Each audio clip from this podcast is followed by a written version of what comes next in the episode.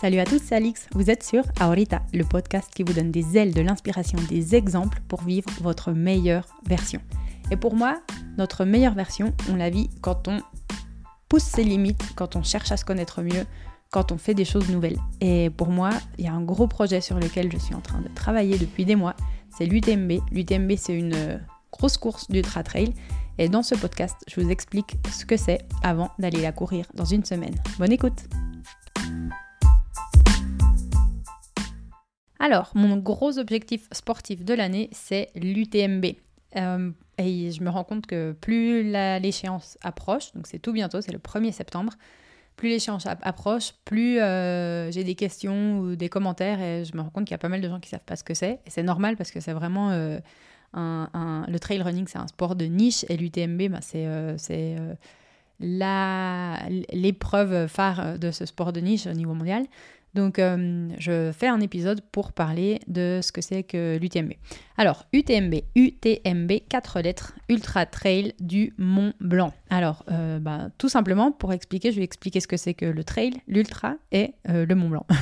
Donc, le trail, c'est pas du senderismo, c'est pas du quand on va marcher dans la montagne.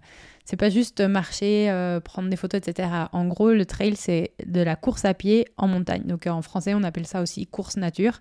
Et voilà, donc le trail, c'est euh, aller courir dans la montagne. Donc on parle de trail court, de trail et de trail long. Le trail court, c'est en général moins de 30 km avec 1000 euh, à 3000 mètres de dénivelé positif. Le trail normal, c'est de 30 à 60 km avec euh, jusqu'à 6000 mètres de dénivelé positif.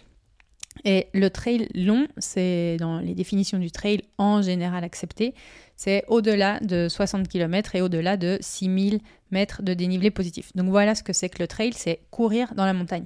Donc euh, c'est vrai qu'une fois ça m'avait un peu, euh, ça m'avait un peu pas blessé, mais euh, fait un petit peu mal au cœur. J'avais mis des photos sur Instagram bah, justement d'une sortie trail avec des amis quand j'étais arrivée à Madrid et j'ai une copine qui m'avait écrit ah, c'est cool que tu aies trouvé un, groupe de marche à pied euh, dans la montagne, euh, comme ça t'es moins seule.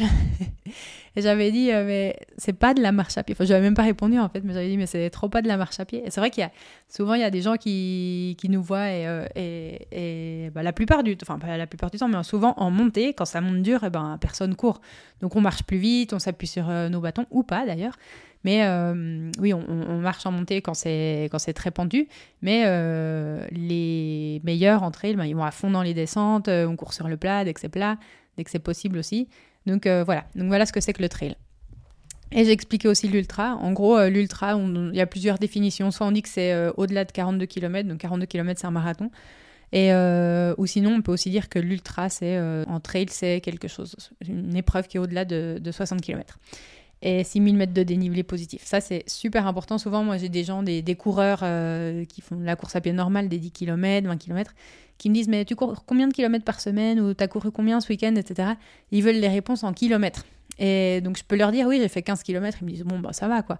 Mais quand on fait 15 km avec 1500 de dénivelé positif, ça veut dire 1500 de dénivelé positif, 1500 de dénivelé négatif, parce qu'en général, on part d'un point on fait un tour et on revient au même point. Donc si on fait tout le positif qu'on fait, c'est euh, le faire en, descente aussi. Et ben ça, ça fait bien travailler les jambes la montée et la descente aussi, c'est assez, euh, ça peut devenir assez douloureux parce qu'on amortit tout, toute la vitesse euh, avec le poids du corps sur les quadriceps. Donc, donc voilà, voilà ce que c'est que le trail et l'ultra trail. Et le Mont Blanc, qu'est-ce que c'est? Eh bien, c'est la montagne la plus haute de l'Europe occidentale, 4807 mètres d'altitude. Et hum, donc l'UTMB, Ultra Trail du Mont Blanc, donc c'est un trail qui fait le tour de cette montagne, le tour du Mont Blanc. Et le Mont Blanc, il faut savoir qu'il est euh, au croisement des frontières de trois pays, la France, l'Italie et la Suisse. Donc euh, pour ce trail, l'UTMB, eh ben, on parcourt justement ces trois pays. Donc c'est une course qui commence depuis Chamonix, dans les Alpes, en France. Ensuite, euh, ça passe en Italie, donc ça passe par la grande ville euh, qui est traversée en Italie, c'est Courmayeur. Et ensuite, euh, ça revient par la ville de Champais, Champais-Lac, Champais-Lac en Suisse. Et après, ça revient à Chamonix. donc voilà, c'est une course qui fait en tout 171 km et 10 000 mètres de dénivelé positif et pour autant 10 000 mètres de dénivelé négatif. Les règles de la course, c'est de la terminer en 46 heures maximum. Et pour que vous vous rendiez compte, j'ai trouvé ça sur le site de l'équipe qui dit que, en gros, pour les gens qui savent pas trop ce que c'est, qui n'arrivent pas trop à se visualiser sur si c'est difficile ou pas, etc. En gros, c'est monter quatre fois le Mont Blanc par la voie normale, ou c'est faire euh, une rando du dimanche mais dix fois, une rando du dimanche intense mais dix fois, dix fois de suite sans s'arrêter, ou c'est monter 36 euh, fois les 1665 marches de la Tour Eiffel. Donc voilà à peu près ce que ça représente ce défi. Quand on parle du TMB à la communauté de trailers, en général, il y a des, petites paillettes euh, dans leurs yeux, euh, qu'ils soient pour ou contre d'ailleurs. Oui, on peut être contre euh, l'UTMB, je vous expliquerai un petit peu pourquoi après. Mais en gros, pourquoi c'est si connu l'UTMB déjà, le trail, c'est un sport qui est vraiment en vogue.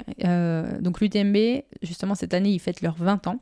Donc il y a 20 ans, il y avait, je sais plus, 500 coureurs sur le départ de cette course. C'était la, première édition et donc du petit village de Chamonix. Et il n'y avait pas tant de gens que ça, on voyait pas tant de gens qui couraient dans la montagne. C'était plutôt des randonneurs de toujours, des alpinistes, etc. Et euh, ben, pendant ces sept dernières années, plus ou moins, ça c'est devenu de plus en plus euh, ça s'est beaucoup développé. C'est devenu un petit peu euh, marketing aussi. Et j'ai vu qu'il y a des marques comme Nike ou Lululemon ou pas mal de marques de sport qui commencent à sortir leurs chaussures, leurs vêtements en mode trail aussi, parce qu'ils voient clairement qu'il y a une tendance de gens qui s'intéressent au trail. Euh, mon, mon interprétation, c'est que les gens sont de plus en plus en quête de sens. Et ben, le sens, souvent, on le trouve ou on se retrouve assez en paix quand on est dans la nature. Donc euh, faire un petit peu de sport dans la nature, aller courir dans les montagnes, etc. Je pense que ça fait beaucoup de bien à la tête, puis ça fait du bien au corps aussi. Donc, euh, bah, il y a ça. Et puis après, il y a euh, les gens qui courent du trail, enfin, qui couraient du trail il y a 20 ans, c'était des. C'était vraiment un peu des extraterrestres, quoi. Ils étaient, c'était des gens, des locaux, des, dans les villages de montagne, etc., qui faisaient leur, leur petit tour en montagne. C'était un petit kiff personnel. Et là, c'est devenu vraiment entre les, les marques qui sont en train euh, d'investir pas mal là-dedans, de développer des produits, etc. Et euh, ben, les trail runners qui commencent à devenir des stars parce qu'ils postent beaucoup sur Instagram, ils sont sponsorisés, etc. Euh, ça devient assez tendance. Ensuite, l'UTMB, pourquoi c'est si connu? Ben, C'est ce que je disais au début, c'est que c'est un des seuls trails assez grands, reconnus, etc., qui traverse trois pays et pas n'importe lesquels. Et surtout, il passe dans des paysages magnifiques. Donc il y a une grande variété des terrains. Euh, on peut avoir de la neige, on est sur des petits sentiers en pierre, euh, il y a des racines, on peut être dans les bois, on passe à côté de, grosses rivières, de cascades, enfin c'est vraiment magnifique. Et euh, le troisième point qui est super important du TMB, c'est le niveau des coureurs. En fait, en général, sur cette course, il y a le top mondial des coureurs qui sont présents sur la ligne de départ. Donc sur la ligne de départ, il y a environ 2000 coureurs. Cette année, j'ai vu la liste des inscrits, il y a 1911 coureurs, je crois, qui seront au départ. Donc sur les presque 2000 coureurs, il y a euh, une, bonne quantité d'élites et c'est des gens qui viennent de plus de 100 pays dans le monde. Donc c'est vraiment les meilleurs de chaque pays qui viennent se mesurer euh, les uns aux autres ici. Et euh, l'autre partie, ben, c'est des amateurs qui ont eu la chance d'être tirés au sort. Donc je vais expliquer après comment on est tiré au sort pour l'UTMB. Mais bon, en gros, l'UTMB c'est super connu parce que, un, c'est là, on, parle un peu de la hum, Coupe du Monde du trail. Les, Français, un peu chauvin, disent que c'est la Coupe du Monde du trail. Et je pense qu'ils n'ont pas trop tort parce que quand on voit qu'il y a au moins 100 nationalités qui sont présentes sur les départs, ça montre quand même qu'il y a vraiment euh, il y a beaucoup de, gens qui sont attirés par, par cette course et par euh, cet endroit. Donc, euh, un sport en essor, des paysages magnifiques traversés et le niveau, enfin, on parle d'un plateau, le, le, plateau qui est là au départ, c'est un truc incroyable. C'est vraiment euh, des élites, des athlètes de très très haut niveau. Euh, et bah, moi, je, suis une, athlète complètement amateur qui euh, n'est personne dans le monde du trail, mais savoir que je vais me retrouver sur la ligne de départ avec, avec des gens comme Jim Wamsley, Courtney de Walter, Mathieu Blanchard, Blandine Lirondelle, euh, donc voilà, des Français, des Américains, euh, des gens de toute l'Europe. Euh, il y, a des Chinois, des Japonais qui se mettent là-dedans aussi, des Australiens, des gens de Nouvelle-Zélande, des gens d'Amérique latine. Bah, c'est incroyable, quoi. Donc voilà, c'est avoir courir l'UTMB, c'est avoir l'opportunité d'être au coude à coude avec ces gens-là. En tout cas sur la ligne de départ. Après, bon, ça se, ça se défait assez rapidement, mais, mais c'est, beau d'être au départ avec, euh, avec ces gens-là autour de soi. Et aussi, il y a eu un niveau d'ambiance de folie. C'est vraiment une semaine, parce qu'il y a plusieurs courses qui, se, qui sont organisées. Et c'est une semaine de folie avec des bénévoles au taquet. Je crois qu'il y a presque 4000 bénévoles qui sont là entre euh, la répartition des dossards, euh, l'organisation des courses, le balisage des courses qui sont là sur les ravitaux. Les ravitaux, c'est les endroits où on va, on peut, pendant la course, on prend, on a le temps de remplir euh, une gourde d'eau, de manger quelque chose et de repartir. Donc voilà, les bénévoles au taquet et bah, toutes les familles et les supporters qui sont venus voir les coureurs. Donc ça fait vraiment tout un, un, village, toute une vallée en fait autour de cet événement. Après, l'UTMB en soi, donc ça a commencé il y a 20 ans exactement, donc c'était, ça avait commencé en étant cette course qui faisait le tour du Mont Blanc, et après ça s'est décliné, euh, tant et si bien qu'aujourd'hui, 20 ans après, c'est cette course, l'UTMB, donc il y a la marque UTMB, mais euh, c'est il y, a, il cette course, donc il y a toujours la, la course la plus longue qui est vraiment l'Ultra Trail, le Tour du Mont Blanc, qui est celle dont j'ai parlé, de 171 km, et après il y a une course qui s'appelle CCC, parce qu'elle fait euh, Courmayeur, Champais, Chamonix, donc c'est les 3 C. Cette course-là, elle fait 100, euh, 110 km à peu près. Ensuite, il y en a une qui est la OCC, donc elle fait Orsière, Champais, Chamonix, je crois. Donc celle-ci, elle fait, doit faire 50-55 km. Et voilà, donc c'est, on va de 170 à la course la plus courte, je crois qu'elle doit faire 16 ou 20 km. Donc en fait, euh, c'est un peu le concept de la marque UTMB. Ils ont créé des courses un petit peu plus petites, pour, euh, bah pour justement euh, faire connaître le trail à, d'autres personnes et qu'il y a une espèce, de, finale de championnat du monde à certains niveaux. Donc euh, le 170 km, c'est 170 parce qu'en fait c'est 100 miles. Donc il y a le 100 miles, le 100 km, le 50 km, etc. Et il y a une course aussi qui s'appelle la TDS, qui fait, c'est un petit peu plus court que l'UTMB, mais plus technique. Donc voilà, petit à petit, il y a de nouvelles courses qui sont incluses dans le paquet. Comment participer à l'UTMB Alors ça c'est la grande question et ça a un peu changé euh, cette année justement. Donc en gros il faut accumuler des points et on ne peut pas accumuler des points sur n'importe quelle course.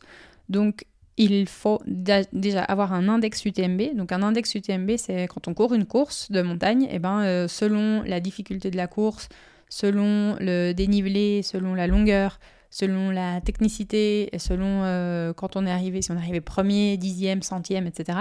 Et ben on commence à marquer des points et avoir un index UTMB, c'est un peu comme euh, une référence, c'est un peu comme euh, on a le, credit scoring, et ben ça c'est le running scoring.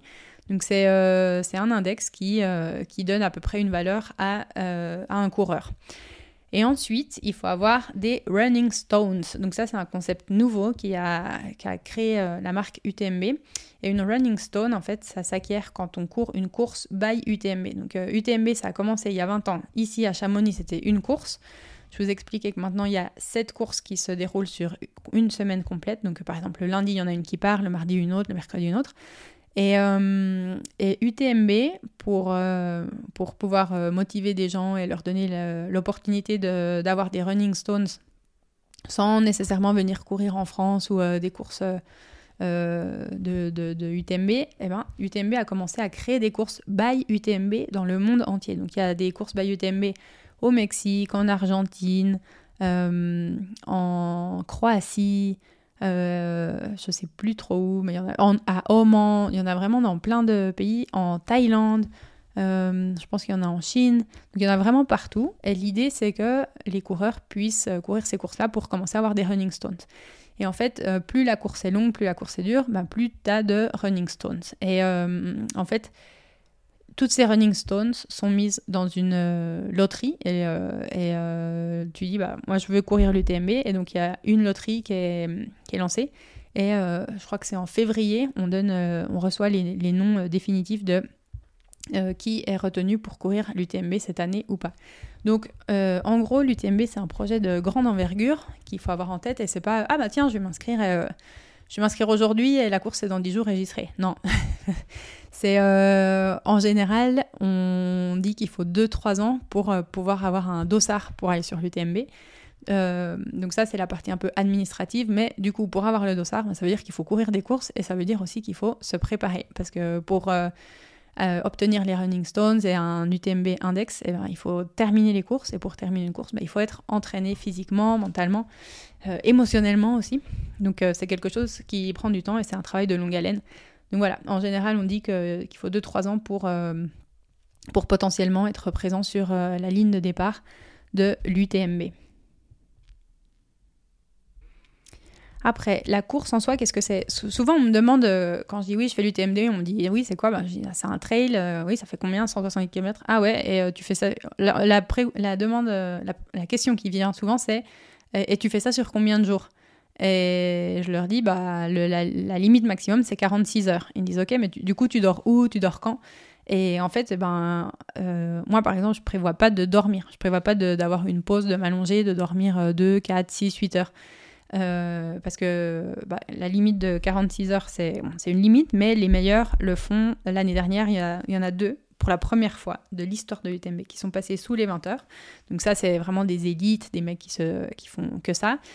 Kylian Jornet et Mathieu Blanchard. Et, euh, les femmes, les meilleures, je pense qu'elles mettent 24, 25 heures. Mais encore une fois, c'est des femmes élites qui ne font que ça, qui ne font que des courses et qui ont euh, bah, des années d'expérience euh, dans les pattes. Et, euh, voilà, donc les gens souvent, donc a plusieurs réactions. Soit j'ai les gens qui me disent mais c'est pas possible, si tu dors pas, tu peux pas courir, etc. après j'en ai d'autres qui restent bouche bée et qui disent mais comment ça, tu dors pas, mais tu cours tout le temps. Alors ça c'est la, la, deuxième question, mais tu cours tout le temps? La réponse est non. en tout cas, enfin je pense que le coureur moyen ne court pas tout le temps sur l'UTMB. C'est même pas que je pense, j'en suis sûre, je le sais. Euh, je le vois. Et aussi, bah, pour faire 46 heures, en gros, euh, je pense que quelqu'un peut faire l'UTMB en 46 heures en presque que en marchant, mais à un, rythme très soutenu. Je pense que 46 heures, c'est faisable, mais genre en marchant non-stop, un rythme très soutenu. Euh, donc voilà, on ne court pas tout le temps et comme j'expliquais au début, quand il y a des grosses montées, ben, le corps se fatigue moins en marchant bien qu'en courant euh, et en se fatiguant dans des mini mini pas euh, dans les montées. Donc, euh, donc, voilà, dans des grosses montées bien pentues ou bien longues, on marche. Après, quand c'est sur du plat, bah, on essaie de courir, mais quand on a déjà 100, 120, 150 km dans les pattes et qu'il y a un long moment plat qui arrive, parfois c'est difficile. même si mentalement on le veut, on dit allez, il faut que je cours, eh ben, les jambes elles suivent pas, ou c'est les jambes qui disent allez, on y va, mais mentalement on est, on est fatigué, on n'en peut plus. Donc, euh, donc voilà, ça c'est un peu les questions euh, que je reçois de gens qui sont néophytes, qui ne connaissent rien au trail. Et c'est pour ça aussi que je veux faire cet épisode, c'est pour, euh, banaliser ou rendre un peu plus populaire ou expliquer, vulgariser le concept de l'ultra trail et de ce qu'est l'UTMB. Euh, donc voilà, j'ai expliqué ce que c'était, comment on y arrivait, comment on pouvait être qualifié. Euh, j'ai expliqué le temps. Et alors maintenant, j'ai expliqué un petit peu la course. Donc tout ça, je l'explique avec mes mots, avec ce que moi je comprends euh, de l'UTMB. après, je pense qu'il y a des gens très, beaucoup plus experts qui pourraient donner beaucoup plus de détails. Mais bon, moi, je partage ce que je sais sur l'UTMB jusqu'à la date d'aujourd'hui. Donc, UTMB, je parle vraiment de cette course, de celle de 171 km, pas des autres. Donc la course de 171 km, elle, départ, elle part de Chamonix. Cette année, ce sera le 1er septembre 2023 à 18h. Donc en général, euh, l'UTMB part à 18h un vendredi, tout le temps, pour que les premiers, euh, les premiers qui arrivent arrivent le samedi dans l'après-midi. Donc la, ville est vraiment en fait... La ville attend le premier coureur, les premiers coureurs euh, des 14-15 heures. Les places sont chères. pour les voir arriver, c'est de la folie. Et ben, les coureurs arrivent jusqu'au les premiers arrivent donc le samedi après-midi, et après, euh, toute la nuit du samedi, il y a des gens qui arrivent. Le dimanche euh, matin aussi, euh, jusqu'au dimanche midi. Bah, du coup, ils ont jusqu'au dimanche à 16h pour arriver. Voilà, donc il y a vraiment presque 48 heures qui passent. Et hum, donc, le départ est donné le vendredi à 18h. Et après, sur le parcours, il y a une, je pense que c'est une quinzaine de points de ravitaillement ou head station ou les ravitaux. Donc euh, il y a des donc y a des ravitaux particuliers, mais bon en général sur un ravito qu'est-ce qu'on trouve? On trouve euh, de l'eau, des boissons isotoniques, euh, du coca. Oui du coca parce que ça, ça donne un sacré coup de fouet parce qu'il y a beaucoup de sucre dedans et de la nourriture en général sucrée, salée. Donc bon, ça dépend des ravitaux, mais bon en général c'est des fruits. Il y a des bonbons, du chocolat, des bananes, des oranges, il peut y avoir de la pastèque, il peut y avoir des espèces de soupes, des pâtes, du riz sur les plus gros ravitaux. Et voilà, donc en gros, il y a 15, peut-être 20 ravitaux, je ne sais pas. Et, euh, et donc le coureur doit avoir un certain matériel obligatoire sur lui. Et euh, avec ses flasques d'eau, ben, il remplit avec de boissons isotoniques, de l'eau, etc. Il peut manger, il peut avoir euh, pris sur lui-même de la, nourriture. Et sur, il y a cinq ravitaux en particulier où le coureur peut recevoir de l'assistance. Alors l'assistance, elle est très normée. L'assistance, c'est une seule personne, il ne peut pas y avoir plus d'une personne, et cette personne est autorisée à t'accompagner les 500 mètres avant le ravito et les 500 mètres après le ravito. Et ça, c'est juste pour 5 ravitaux. Dans le, dans cas de l'UTMB, les 5 ravitaux sont à, au Contamine, euh, c'est encore en France, ensuite à Courmayeur en Italie, ensuite à Champais en Suisse, ensuite à Trian en Suisse et ensuite à Valorcine en France. Donc il y a 5 points de ravito où un accompagnant peut arriver, donc euh, accompagner, et euh, cet accompagnant peut avoir un sac, et dans le sac, il peut y avoir des vêtements secs, de la nourriture, euh, des boissons particulières que veut le coureur, je sais pas, une, lampe, une, recharge de, de, téléphone portable, il peut avoir plein de trucs à donner au, au coureur pour le, bah, lui faciliter la vie, pour que ce soit un peu plus agréable de courir avec des vêtements secs, propres. Euh, etc. Ou chaud, ou euh, moins chaud. Et voilà, donc euh, ça c'est, je parlais des ravitaux. Et en parlant des ravitaux, j'ai parlé du matériel obligatoire. Alors le matériel obligatoire, c'est, ça peut être une, une raison d'être exclu d'une course si on n'a pas tout le matériel obligatoire exigé par l'organisation. Donc il y a une liste de pas mal de choses d'ailleurs pour le matériel obligatoire. Je vais l'ouvrir pour vous la donner. Alors, en plus de courir sur 171 km, il faut avoir un sac destiné à transporter le matériel obligatoire pendant la course. Donc ça, c'est un espèce de gilet avec plein de poches où on va mettre tout ce que je, vais vous dire ensuite. Donc un smartphone pour, euh, pour être euh, suivi euh, en live, pour que l'organisation sache où on est, pour que l'organisation nous appelle s'il y a un souci ou que nous, on puisse appeler s'il y a un souci un gobelet personnel de 15 euh, centilitres, euh, une réserve d'eau de minimum 1 litre, deux lampes en bon état de marche avec des piles ou batteries de rechange pour chaque lampe, une couverture de survie, un sifflet, une bande élastique adhésive, une réserve alimentaire de 800 calories, une veste avec capuche, un, pantalon ou collant, une casquette ou un bandana, une seconde couche chaude additionnelle, un bonnet, des gants, un surpantalon.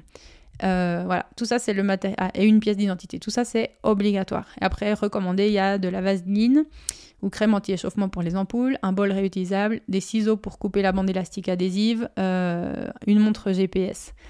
Voilà, donc tout ça, il faut qu'on ait tout ça sur nous, empaqueté dans un sac à dos. Et ça, ça marche pour les élites comme pour les, enfin les premiers comme les derniers. Donc euh, il y a des contrôles aléatoires sur la course pour valider qu'on a tous le matériel obligatoire. Et si on l'a pas, eh ben on peut être disqualifié. Pourquoi on nous force à avoir ce matériel obligatoire Donc ça c'est l'organisation, on me dit souvent c'est l'organisation à la française parce qu'apparemment en Italie par exemple c'est jamais demandé, c'est euh, tu, prends le départ d'une course donc tu dois être responsable et tu dois, tu dois être suffisamment, tu dois connaître comment est la montagne pour savoir t'organiser, nous on va rien te demander. Mais bon en France euh, en fait ce qu'ils nous disent c'est que au mois d'août, dans le massif du Mont Blanc, il peut faire très chaud, plus de 30 degrés, mais il peut aussi faire très froid, jusqu'à moins 10 en ressenti au-dessus de 2000 mètres d'altitude. Il peut pleuvoir, grêler ou même neiger. Donc euh, voilà, l'organisation veut tout faire pour bah, être sûr qu'il n'y ait pas de, problème ou minimiser euh, les risques. Voilà, donc euh, j'ai parlé de la course, j'ai parlé de l'organisation, un petit peu la logistique autour de tout ça. J'ai parlé du matériel obligatoire. Et bah, j'ai parlé un peu des assistants en disant bah oui, ils peuvent venir, mais ça, c'est toute une. Euh, c'est un peu la folie, l'assistance, parce que il y a tellement de gens dans la vallée à ce moment-là, cette semaine-là, ou sur cette course-là, des gens qui veulent voir euh, juste les premiers, les gens qui veulent voir leur famille, les gens qui veulent voir leurs amis, etc qu'il y a pas mal de bouchons, de trafic, etc. Et ben, toute l'organisation aussi dit, euh, bon, un, ça crée un chaos, et deux, ça crée une grosse pollution environnementale. Donc ils essaient vraiment de mettre tout le monde dans des bus, ils essaient de, vendre des tickets de bus pour, euh, pour déplacer les assistants d'un point à un autre ou les spectateurs d'un point à un autre.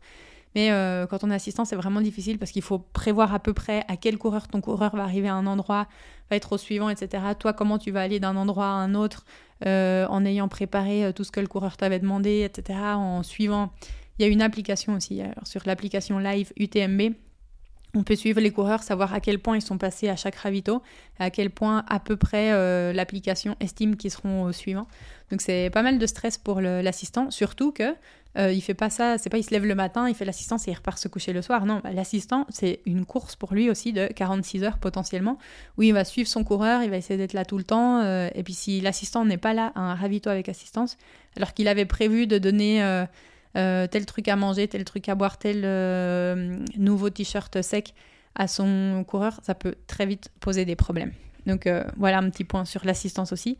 Moi cette année j'ai la chance d'avoir trois personnes qui vont venir m'assister. Donc chacun à leur tour ils vont venir sur les ravitaux avec, avec assistance. Mais aussi, enfin l'idée c'est de les voir un peu sur le parcours, même si c'est quelques secondes où ils vont dire allez Alix. bah c'est super d'avoir des assistances. C'est pas obligatoire. Mais euh, enfin, c'est sympa quoi. De, sur une course aussi longue, donc euh, on peut parler de allez, entre 30 et 40 heures sur une course aussi longue, de voir des têtes qu'on connaît, euh, après avoir passé toute la nuit à courir dans les bois, à monter des montagnes avec juste une lampe torche, etc., être tout seul. Voir quelqu'un qui te, qui te fait un câlin, qui te donne un. Ça peut être un café chaud, une boisson chaude, qui te remplit tes gourdes. Eh ben, je pense que ça peut vraiment faire du bien. Euh, voilà, j'ai jamais, j'ai jamais fait une course aussi longue, j'ai jamais couru euh, autant de temps dans la, pendant la nuit, jamais, jamais, même pas en entraînement. Donc, euh, j'imagine que ça peut beaucoup aider. Je remercie d'avance mes assistants, Anne-Charlotte, Anthony et mon cher papa, qui seront là, qui auront fait le déplacement exprès pour, pour venir m'assister sur cette course. Donc voilà sur euh, toute la partie théorique autour de l'UTMB et je vais conclure en partageant pourquoi moi je le fais, comment je me prépare euh, grosso modo. Et de toute façon, il y aura un épisode post-UTMB que je l'ai terminé ou pas pour, euh, pour bah, en dire plus sur mon expérience le jour J. Donc pourquoi je le fais bah, Moi, ça fait un moment que je suis tombée sur... Enfin, un moment, ça doit faire 2-3 ans que je suis tombée sur cette phrase qui dit « Si tes rêves ne te font pas peur, c'est qu'ils ne sont pas suffisamment grands ». Et, et ben là, ça, c'est vraiment un rêve qui me, qui me fait peur, l'UTMB, parce que je ne sais pas si je peux terminer. Je pense que ça peut être, enfin, ça va être, je sais que ça va être douloureux euh, physiquement, mais euh, c'est une douleur qui aide à passer au, au niveau suivant, euh, mentalement, physiquement, émotionnellement.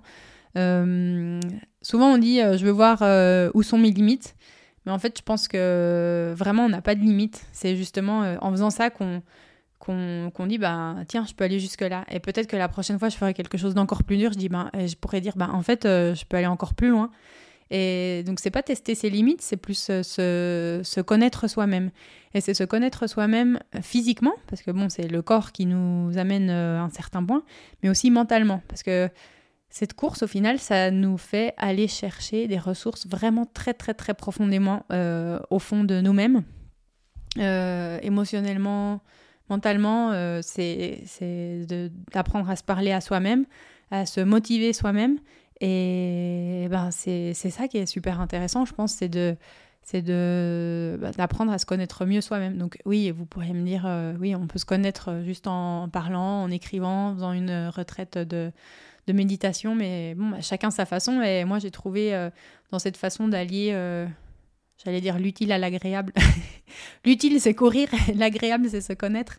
Euh, j'aime beaucoup le trail pour ça parce qu'on est, c'est vraiment, on est en, communion avec la nature, on est au milieu de la nature, de très beaux endroits.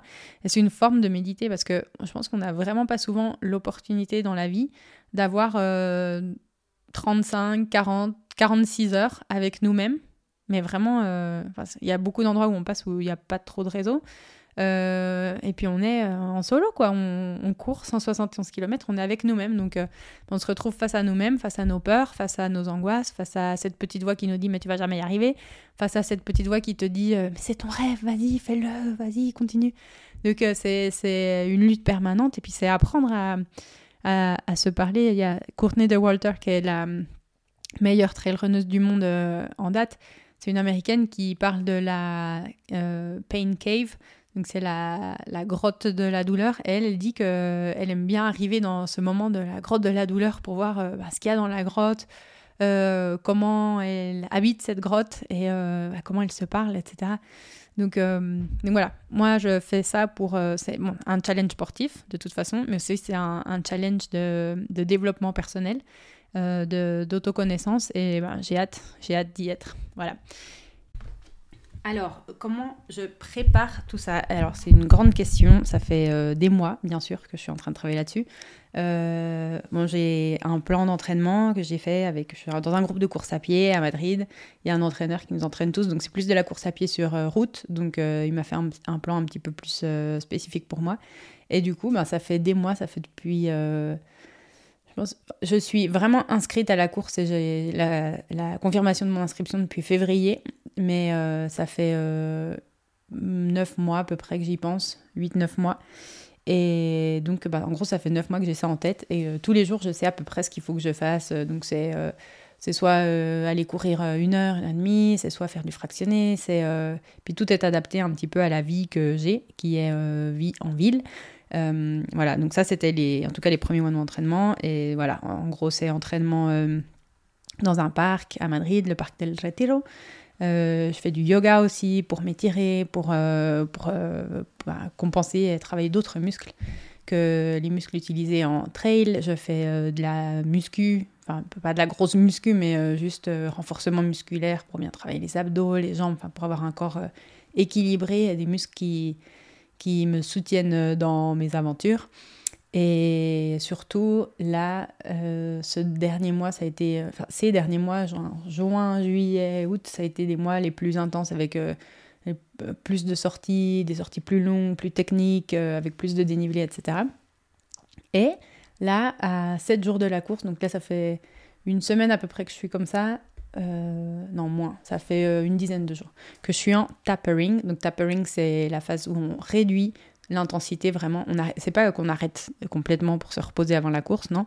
C'est euh, on fait au lieu de faire des sorties de 3-4 heures, etc. Je fais des sorties d'une heure. je fais de la muscu mais avec moins de poids ou pas de poids. je sollicite pas trop les jambes et voilà. Donc en gros, ça c'est à peu près euh, l'entraînement que je suis et je continue à faire mon yoga. Mais après, c'est chacun son truc euh, selon euh, ses conditions, ses possibilités, son temps, son énergie, etc. Moi, le yoga, ça me fait beaucoup de bien, donc c'est important que je l'ai gardé. Et donc là, je suis en phase de tapering et parfois je me dis, oh, j'aimerais courir plus, mes jambes en, demandent plus. Quand je sors, j'ai envie de, de, trottiner, mais non, je me dis, non, marche, ça va aller. Et voilà. Donc, je reparlerai peut-être de la préparation beaucoup plus en détail si besoin. Mais voilà comment je le prépare. Et voilà, je vous ai parlé de l'UTMB, je vous ai raconté ce que c'était, ce qui venait, et là on est à J-7. Donc euh, voilà, dans une semaine, ce sera sur le départ, 1er septembre à 18h. Et je ferai un épisode euh, ben, mi-septembre, enfin, ou une semaine après, ou quelques jours après, pour euh, partager mon aventure.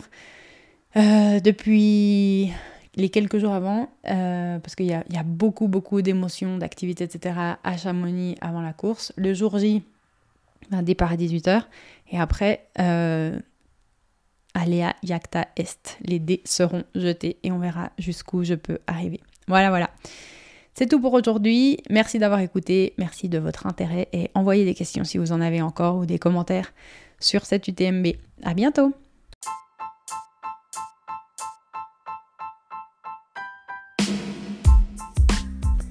Merci d'avoir écouté cet épisode jusqu'au bout. Voilà, vous savez ce que c'est que l'UTMB. J'espère que ça vous donne des idées pour vous aussi vous lancer dans des choses un petit peu qui peuvent paraître complètement folles et que vous avez aussi euh, bah, vos propres rêves qui vous font peur. Ça me ferait très plaisir de savoir euh, euh, ce qu'ils sont, d'en connaître plus sur qui vous êtes. Et si vous avez d'autres questions, des commentaires sur l'UTMB, la préparation, etc., bah, j'échangerai avec vous avec grand plaisir. À la prochaine!